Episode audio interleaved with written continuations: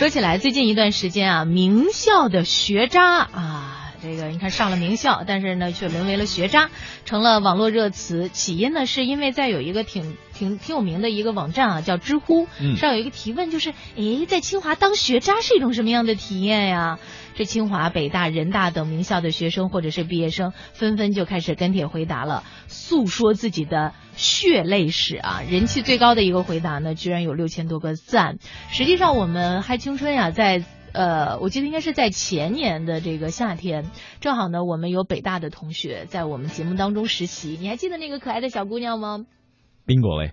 呃，然后呢，他就说到了在北京大学那些特别牛的人，叫大牛哈，他们这个同学们起的名字，就有很多同学，你看着他好像平常也不怎么来上课，嗯哼，但是跟老师一探讨问题，绝对是专业级别，呃，而且呢，就是到考试的时候，成绩一定是让人刮目相看那种。还有的同学呢，就是会有参加各种各样的社会活动，比方说参加学校的这个什么朗诵社啊、美术社啊、摄影社啊、登山社啊等等这样一些，然后呢，成绩依然好的令人发指啊，就就在这种环境下，人的压力确实是挺大的。嗯，尤其是那些平时，哎呀，这个活动你也参加，哎，那个活动你也参加，哎，你怎么学习？哎，我根本我就没时间学习。我跟你讲，这个时间是对我来说太重要了。结果一考试，第一，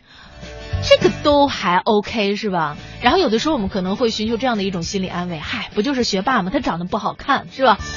但是现在呢，这些学霸不仅学习好，而且颜值高，家境还非常好，多才多艺，视野宽开阔。关键呢，他们还都人人非常的 nice，就是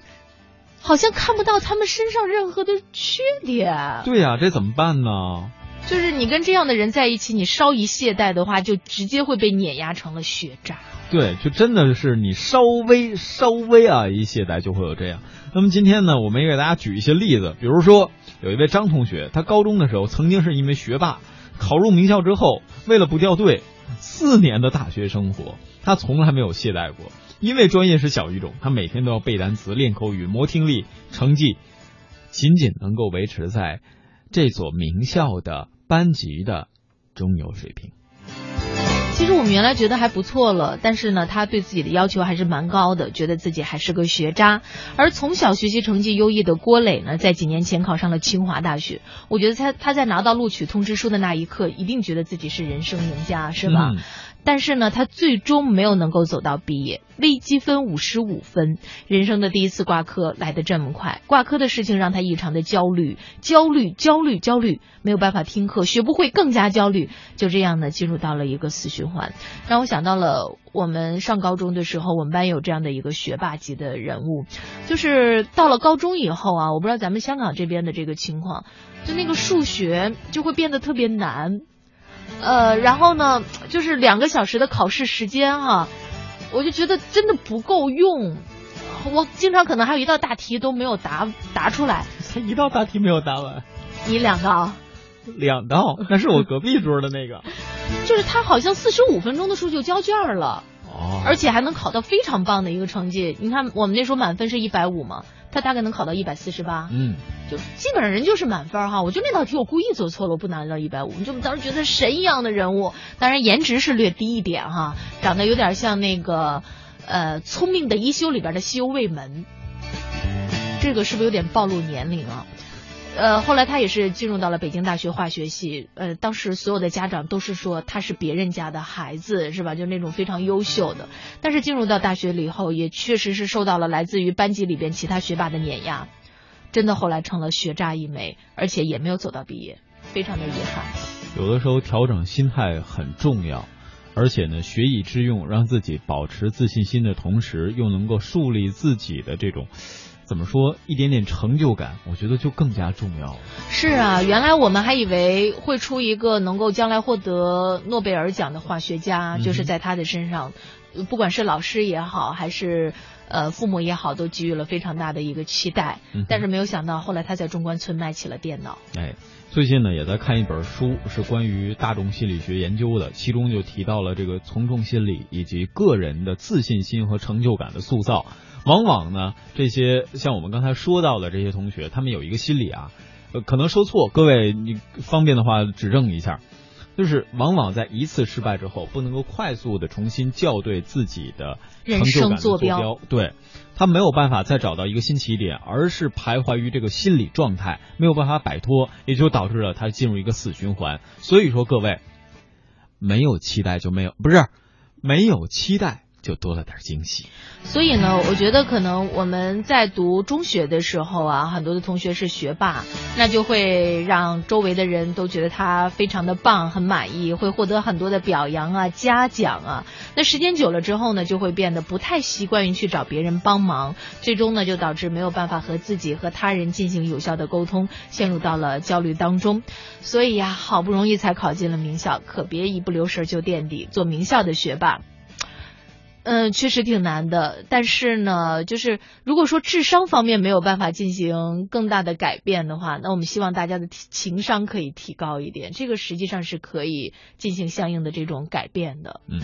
再有啊，也有的同学觉得自己高考或者文凭试的时候没考好，进入了相对弱一丢丢的大学。但是人家继续努力，人家可能学以致用，人家可能用更多的方式来让自己变得丰富。那也有人生再创辉煌的例子啊，数不胜数。比如马某某和马某。往大了想，各位，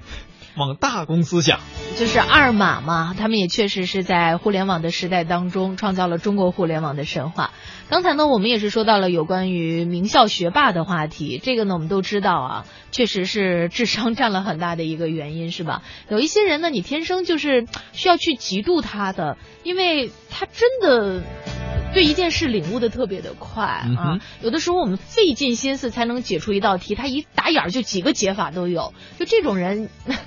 你可能真的没有没有太多的办法去怎么样。如果要问美国哪个地方的人最聪明，这是一个非常主观的议题。经常有美国不同的机构根据不同的标准进行排名，但是不同的排行榜基本上都会选择一项非常重要的衡量因素，就是当地人的受教育程度，比如有大学本科以上学历的人占总人口的比例等等。最近呢，福布斯杂志就排出了全美最聪明和最知性的州，也引发了一些争议。那么接下来的时间，我们也要跟随。全球华语广播网美国观察员的介绍，到那里看一看。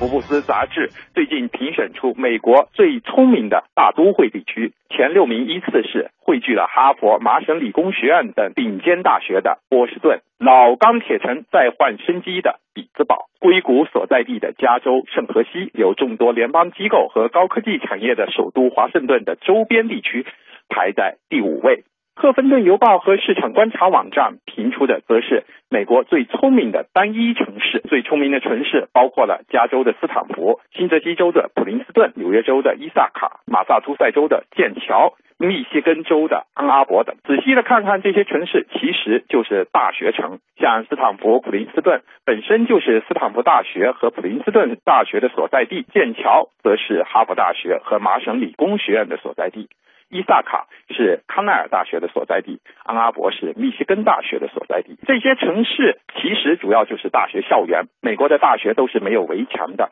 城市与大学融为一体。最近，《华盛顿邮报》根据不同研究机构的数据，包括智商 IQ 指数、大学录取考试 SAT 和 ACT 的平均分、大学毕业率等数据，综合排出了全美最知性。最聪明的州，最聪明的州前六名是马萨诸塞、明尼苏达、新罕布什尔、康涅狄格、威斯康星和堪萨斯。垫底的六个所谓最不聪明的州是南卡罗来纳、佛罗里达、阿拉巴马、密西西比、内华达和夏威夷。说一个地方聪明，另外一个地方不聪明，其实是很有争议性的。但所以会出现这种议题，是因为美国人经常就某项议题进行辩论时，常会说某种选择是愚蠢的。比如在最近的总统竞选中，地产大王特朗普就说，选举关键州艾奥瓦的选民对另外一个共和党的竞争者卡森的支持率比他高，所以他认为这是愚蠢的选择。结果，《华盛顿邮报》就进行了哪个州的人最聪明的评比，指出阿尔瓦州在全美的五十个州中呢，其实是排在最聪明州的第八位。那里的人其实还是挺明细的。当然，更多的时候，人们是通过评比观察那个地方的教育水平和社会发展水平。甚至事关那个地方的治安状况。因为大学城基本上是比较安宁祥和、人们安居乐业的地方。从最出名的州的排名中，我们也能看出，排名比较靠前的多数是比较发达的东部沿海和东北部新英格兰地区的州，排名比较靠后的是以中南部的。贫穷落后的州居多，发达与落后绝不仅仅是收入水平，也包括教育水平。像最聪明的州中的明尼苏达州的高中生的 SAT 平均分一千七百七十八分，而最不聪明州里的佛罗里达州高中生 SAT 的平均分才一千四百三十四分，相差了将近三百五十分。足以看出两地教育水平的差距，这对于人们考虑就业定居的是很有参考价值，尤其是非常注重子女教育的亚裔和中国的新移民来说就更有意义了。当然，不同的州、不同城市以及每个城市的不同地区也千差万别，不能一概而论。不过从总体而言，从评比结果还是能够看出当地大环境好坏。